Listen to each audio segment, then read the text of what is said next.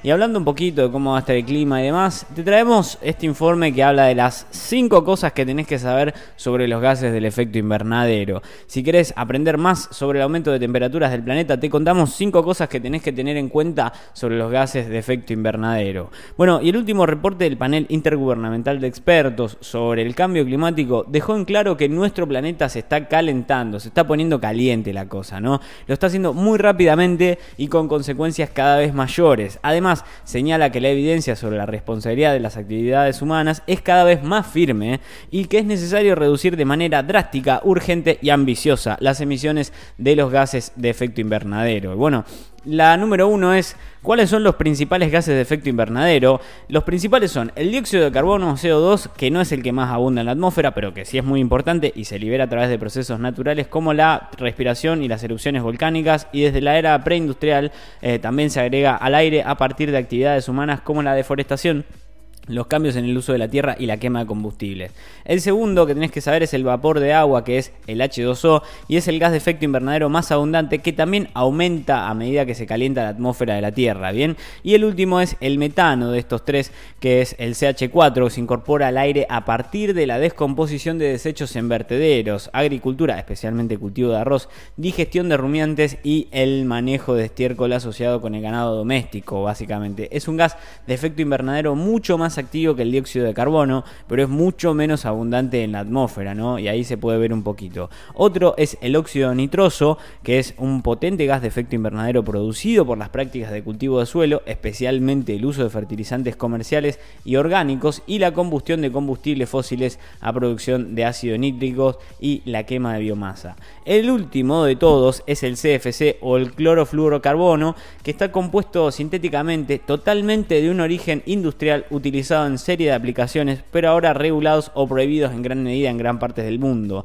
Son responsables de la destrucción de la capa de ozono. Bien, lo segundo que tenés que saber es por qué se lo llama gases de efecto invernadero.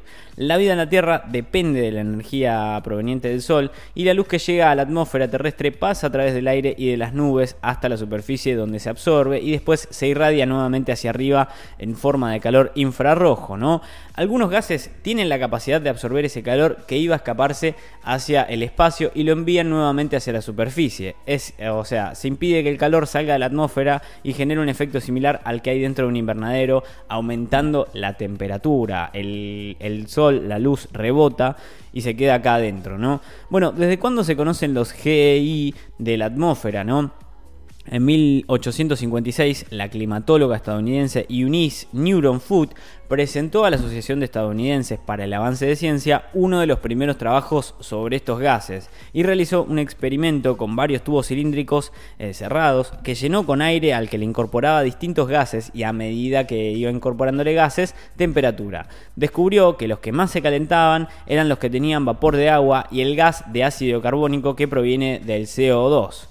Lo que tenés que saber también, el número 4 de las cosas que tenés que saber de los gases de efecto invernadero cuánto tiempo permanecen en la atmósfera.